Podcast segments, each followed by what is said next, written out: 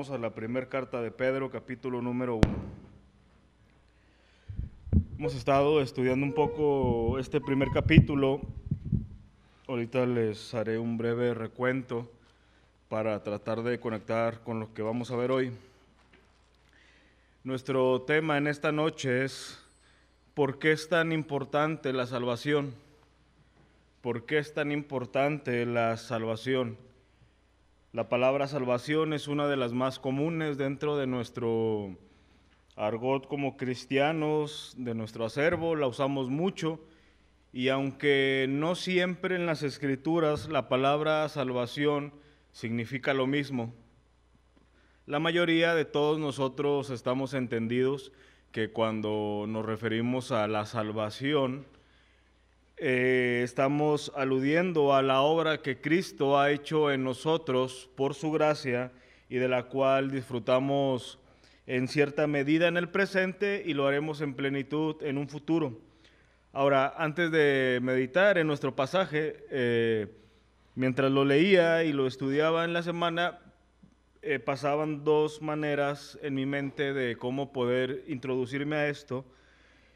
Y una era que me ha pasado muchas veces y yo considero que a todos, que hay ciertos temas de los cuales, según nuestra personalidad y nuestro entorno, nos apasionan, nos gustan mucho y de, de pronto tú puedes estar hablando de una manera eh, tan encarecidamente sobre eso, dando detalles, eh, todo lo que gira alrededor, y a pesar que uno se puede eh, esforzar, por hacerlo ver tan importante, al final la otra persona queda como que, pues muy bien, o sea, no me, no puedo tener la misma pasión que tú tienes. Y nosotros decimos, bueno, ¿por qué no puede ver lo importante o lo grandioso que es de lo que yo le estoy hablando? Esa es una manera que yo pienso que gira así en torno a la salvación, cuando nosotros hablamos con ciertas personas, incluso algunos eh, que se autonombran cristianos, decimos, bueno, mira, eh, Dios ha hecho esto, la escritura dice esto, hoy gozamos de esto, y al ver su actitud ante las palabras decimos, ¿cómo no puede motivarle lo que le estoy diciendo? ¿Cómo no puede crear, eh, crear en él de perdido un sentido de curiosidad? Pero también eh, meditaba en un ejemplo eh, relacionado a, lo siguiente. Es generalmente aceptado eh, por la mayoría, aunque cada vez en el presente se, se pone en tela de juicio, que uno de los privilegios que Dios ha dado a la mujer es el de tener hijos. Es una forma maravillosa en que el Señor ha dotado el cuerpo de una mujer con todo lo necesario adentro de su vientre para que se pueda gestar una vida humana y se pueda desarrollar de tal manera que, en algunos meses podamos estar disfrutando de, un, bebé. Es algo maravilloso.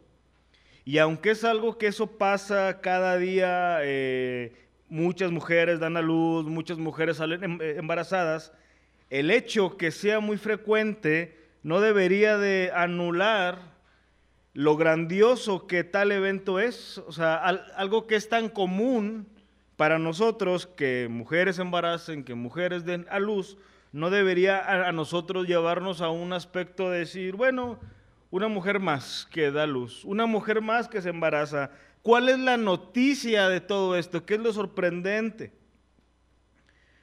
Ahora, en ese periodo en donde una mujer da eh, o está embarazada, pues es, pues es evidente todas las implicaciones, contracciones, dolores de parto, etcétera, etcétera, etcétera. Pero aún todas las dificultades que pudiera conllevar un embarazo y el posembarazo, aún así no anula el privilegio de una nueva vida. O sea, todo lo que implica el que una mujer esté embarazada, eh, todo ese dolor, todas esas inconveniencias que pasa una mujer, no anula en ningún momento el privilegio para una mujer de dar a luz. del mismo modo, aunque en dimensiones totalmente eh, eh, diferentes, es el mismo escenario respecto a la salvación. Algo similar ocurre en la salvación solamente que en una escala mucho mayor. Es un gran privilegio ser creyente. De hecho, es el más grande privilegio en cuanto a títulos en este mundo, el ser llamados creyentes, el ser llamados, perdón, creyentes. A pesar de las aflicciones que debemos de enfrentar en nuestro peregrinaje al cielo. De hecho, estamos viendo que uno de los énfasis de la carta de Pedro es la aflicción del creyente. Y ni una de esas aflicciones de las diferentes índoles de esa diversidad de pruebas anula por algún momento el ser llamado creyentes. De hecho, eh, una manera de responder a las aflicciones es lo que dice Pablo en Romanos 8:18 cuando dice que las aflicciones del tiempo presente no son comparables con la gloria venidera que nosotros ha de manifestarse. Entonces, una manera de responder eh, a nuestras emociones inconstantes o una manera en que nos argumentamos a nosotros mismos es que la aflicción presente no se compara en ninguna medida con la gloria que ha de manifestarse en el futuro. Ahora, en los versículos 3 al 5, hermanos, nosotros eh, observamos algunas certezas espirituales dentro de un mundo incierto, la misericordia que Dios tuvo para con nosotros de tal manera que nos hizo renacer para una esperanza viva. Veíamos que el mundo a nuestro alrededor se está cayendo en pedazos y los cristianos, a pesar que sufrimos los embates de un mundo caído, podemos tener certezas. Al final del camino, nosotros si estamos en Cristo hemos de recibir una herencia incorruptible, incontaminada e inmarcesible reservada en los cielos para nosotros. Esa certeza es una razón de gozo y alegría, aunque al mismo tiempo sea paradójico, porque como veíamos la, semana pasada, dice Pedro, que debemos de tener gozo, a pesar que si quizás por un poco de tiempo deberíamos de ser afligidos. Es paradójico porque se nos demanda tener gozo en el dolor y es paradójico porque se nos demanda tener gozo en la base de una relación con alguien que no vemos. Así dijo Pedro, a quien aman sin ver o sin haberle visto. Él había tenido la experiencia de haber visto presencialmente a Cristo, pero él mismo aclara que no es necesario que un creyente vea físicamente a Cristo para poderlo amar. Ya tenemos en la palabra, como más adelante él va a decir, la palabra profética más segura entonces tenemos el testimonio completo de las escrituras en el cual Dios se ha revelado a nosotros.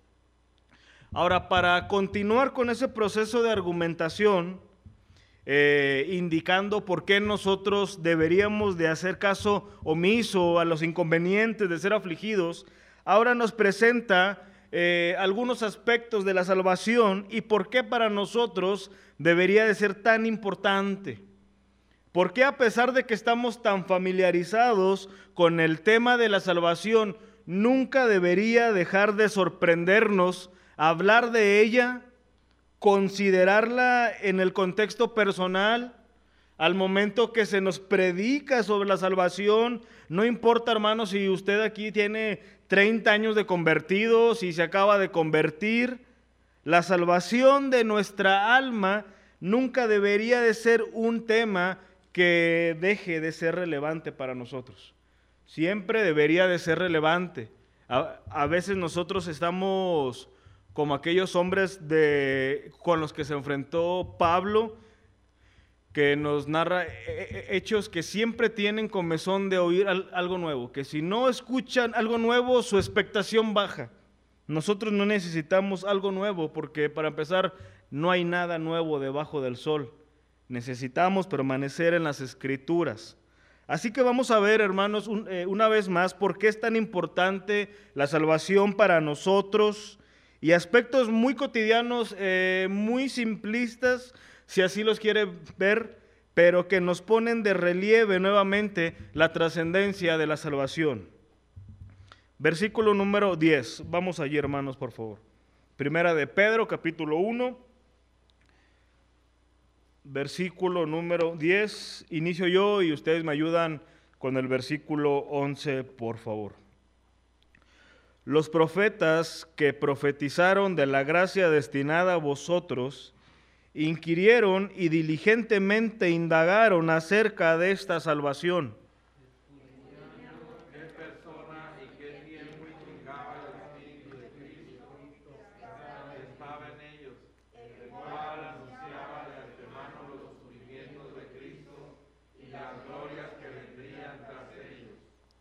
A esto se les reveló que no para sí mismos, sino para nosotros administraban las cosas que ahora os son anunciadas por los que os han predicado el Evangelio por el Espíritu Santo enviado del cielo, cosas en las cuales anhelan mirar los ángeles. En primer lugar, hermanos, yo les quiero compartir que la salvación es tan importante porque fue de sumo interés para los profetas del Antiguo Testamento. Así empieza el versículo 10, los profetas que profetizaron de la gracia destinada a vosotros. Y con respecto a este punto que vamos a estar viendo, hay tres aspectos que quisiera resaltar brevemente. En primer lugar, que la gracia que hoy disfrutamos en la salvación fue ampliamente profetizada en el Antiguo Testamento. Nota que dice la escritura que fue el Espíritu Santo aquí como la fuente de esa revelación. Y de hecho Pedro le llama el Espíritu de Cristo que estaba con ellos. Ellos no inventaron las cosas que profetizaron, ni tampoco las descubrieron meramente por su diligencia, aunque más adelante vamos a ver que es importante eso, dice que fue el Espíritu de Cristo, es decir, el Espíritu Santo, el que les proveyó de una cantidad de información acerca del Mesías venidero que no hubiesen podido conocer de ningún modo, al menos que Dios se los hubiese revelado. A medida, hermanos, que nosotros avanzamos en el estudio del Antiguo Testamento y que le damos seriedad a nuestra lectura, eh, podemos percatarnos de una información que apunta hacia la persona de Cristo. Y nos damos cuenta cómo el Antiguo Testamento no es ajeno a Cristo, sino que nos habla de ciertas profecías que en el Nuevo Testamento eh, tienen su cumplimiento. En primer lugar, se nos dice en el, en el Antiguo Testamento que ese Mesías iba a ser un ser humano y no un ángel. Alguien nacido de la simiente de la mujer, como lo vemos en, el, en Génesis 3.15, lo que algunos llaman el protoevangelio. Luego se nos revela que sería de la descendencia de Abraham, según Génesis 22.18. Más específicamente de la tribu de Judá, Génesis 49.10 de la familia de Isaí, Isaías 11.1, de la casa de David. Más tarde se nos dice que ese Mesías iba a nacer de una virgen en la aldea de Belén durante el dominio mundial del imperio romano, según Daniel 2.44.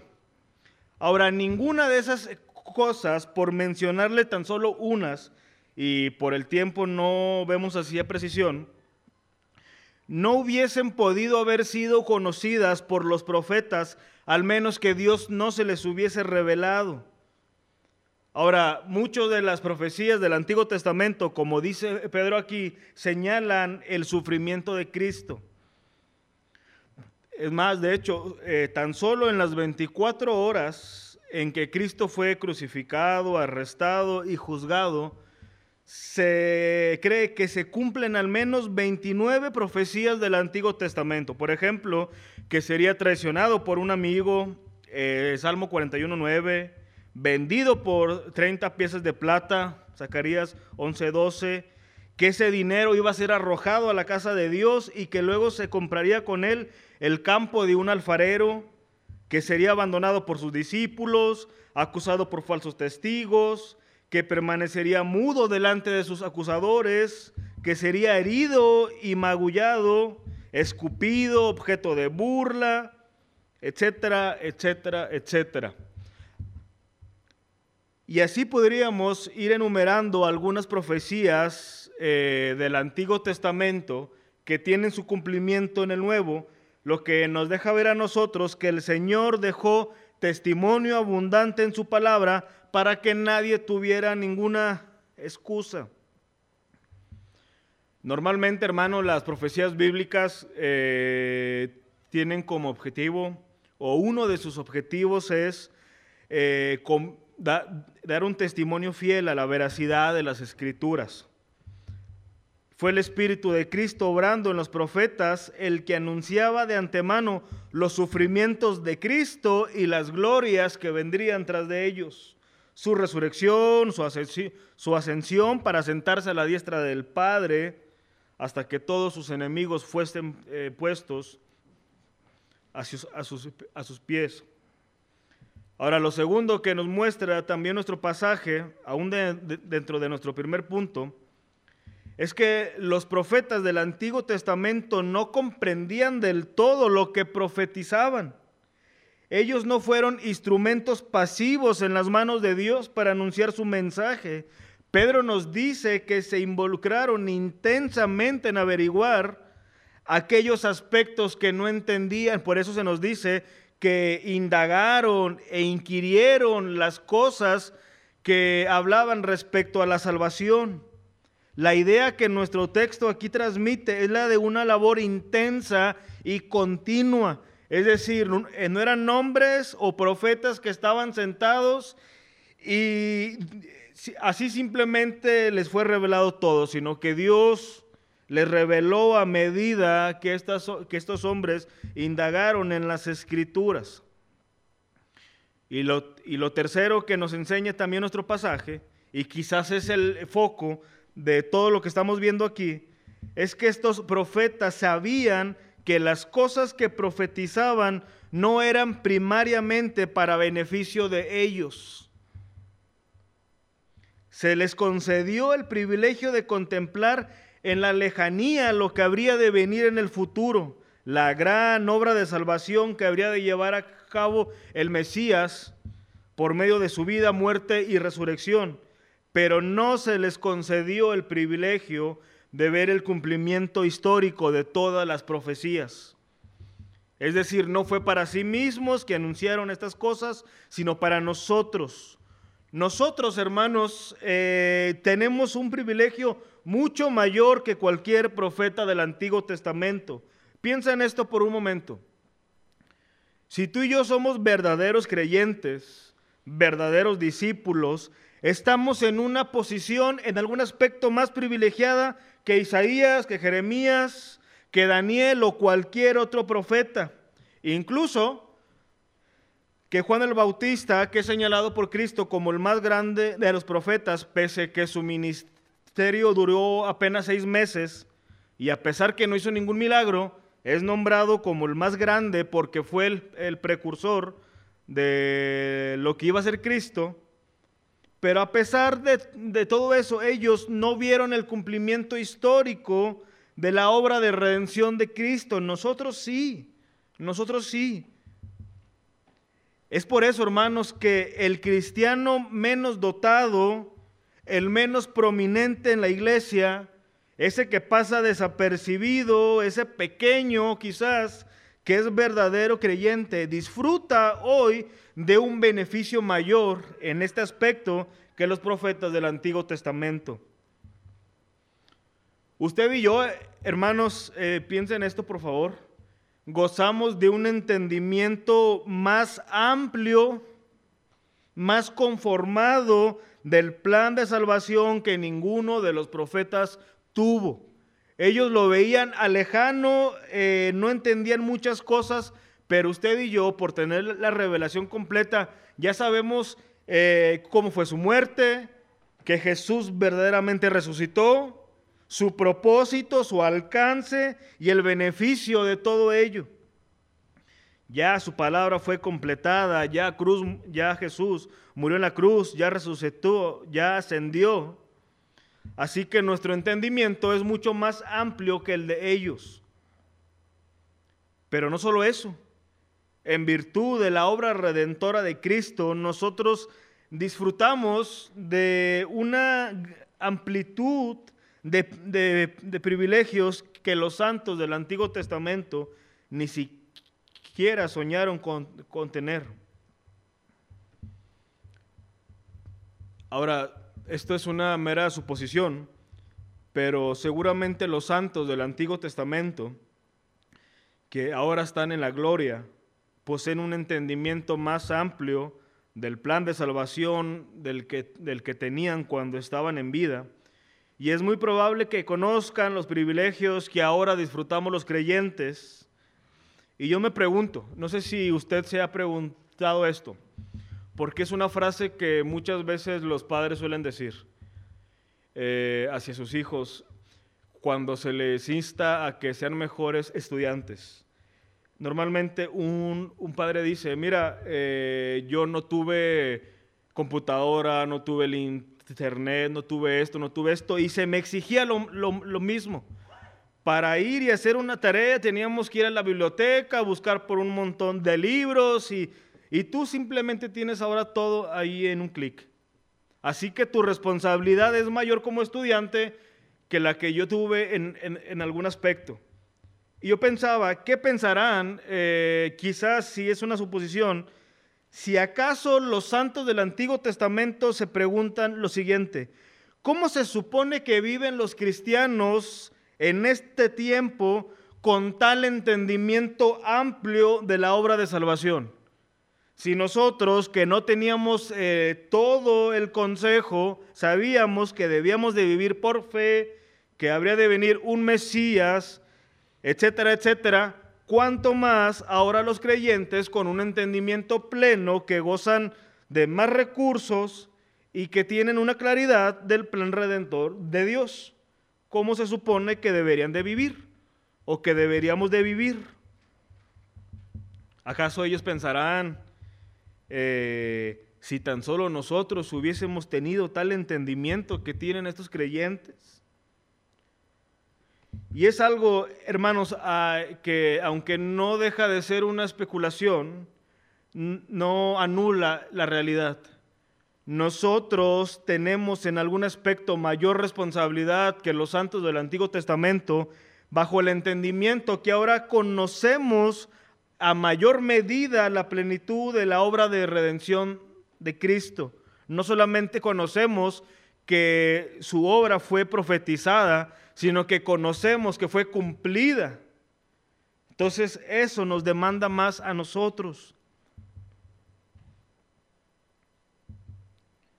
Eso es lo que se nos demanda más ahora. Esto nos debe de llevar a, considerar, hermanos, que no importa cuántas dificultades tengamos que pasar aquí, ni qué precio tenemos que pagar por seguir a Cristo, nada en el mundo, nada en el mundo se compara ni debe de llevar a un verdadero cristiano a traficar con los privilegios de los que él goza ahora al tener un entendimiento claro de lo que es la salvación. Y antes de pasar, hermanos, a nuestro segundo aspecto de nuestro pasaje, quisiera compartirles dos aplicaciones prácticas, muy prácticas de nuestro pasaje. Note nuevamente el versículo 10. Dice que los profetas que profetizaron inquirieron y diligentemente indagaron acerca de esa salvación. Es decir, se esforzaron por tener un entendimiento más claro de su propio mensaje. Ahora, yo yo pienso y es una aplicación para nosotros. Y que de nosotros, hermanos, que tenemos un entendimiento más claro de su propio mensaje. Es decir, nosotros eh, tenemos la misma actitud de indagar, de inquirir diligentemente sobre las escrituras. ¿Acaso nosotros no deberíamos de tener un mayor empeño en el estudio por contar con las escrituras completas?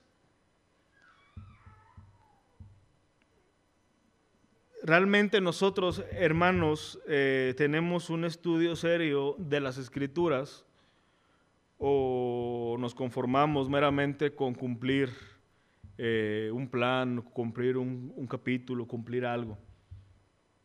Nosotros deberíamos de tener tal actitud de indagar, de investigar, de conocer, de estudiar, porque ya es momento, hermanos, de que nosotros entendamos y que sea una convicción propia de que eso no es un ejercicio únicamente pastoral, sino que es un ejercicio de cada creyente. Ahora, eh, parte de la bendición de Dios para la iglesia en este presente es que nos ha facilitado el acceso a muchos recursos, buenos recursos. Y si usted, hermano, habla inglés, usted también tiene una doble responsabilidad. Hay muchos recursos en otros idiomas, no solamente se limita a su español, sino que va al inglés. Eh, hay muchas maneras en que usted puede seguir indagando. Pero en segundo lugar, también si somos seguidores de, Cristo, debemos de considerar el hecho de que nosotros vamos detrás de Cristo y el camino que transitó Cristo fue primero por la cruz y luego la gloria. Ve el versículo 11, dice, escudriñando qué persona y qué tiempo indicaba el Espíritu de, Cristo que estaba en ellos, el cual anunciaba de antemano los sufrimientos de Cristo y las glorias que vendrían. Primero estaba el sufrir y luego estaba la gloria. Y si nosotros somos sus seguidores, no debemos de pensar que nuestro contexto es diferente. Es decir, que primero aquí la gloria y el sufrimiento que quizás no pase. Es una realidad de que vivir la vida cristiana conlleva una aflicción. No podemos saltarnos ese aspecto. Todos los que anhelan una gloria en esta tierra, e incluso aunque la puedan alcanzar, déjame decirte que no van a trascender más allá de esa gloria, pero nunca van a poder llegar a la gloria venidera porque primeramente nunca tomaron su cruz. Ahora sí, en segundo lugar, hermanos, yo les quiero compartir que la salvación también es importante por la proclamación poderosa del Evangelio por medio de los apóstoles. Noten cómo Pedro conecta el mensaje revelado por los profetas del Antiguo Testamento y ahora el mensaje proclamado por los apóstoles del Nuevo Testamento. Versículo 12. A esto se le reveló hablando de los profetas, que no para sí mismos, sino para nosotros administraban las cosas que ahora os son anunciadas por los que os han predicado el Evangelio por el Espíritu Santo enviado del cielo. Es decir, aquí Pedro está haciendo una conexión con el mensaje del Antiguo Testamento, con ahora el anunciado por los apóstoles del Nuevo Testamento, lo cual nos dice a nosotros que no existe ninguna eh, diferencia entre el mensaje del Antiguo Testamento con el mensaje del Nuevo Testamento. El mismo espíritu que inspiró a los profetas, inspiró a los apóstoles. No puede haber ninguna contradicción entre la palabra. La primera sirve de preparación para la segunda y la segunda es la consumación y cumplimiento de la primera. Pero una vez más, hermanos, el punto focal aquí es la gloria de ese mensaje de salvación.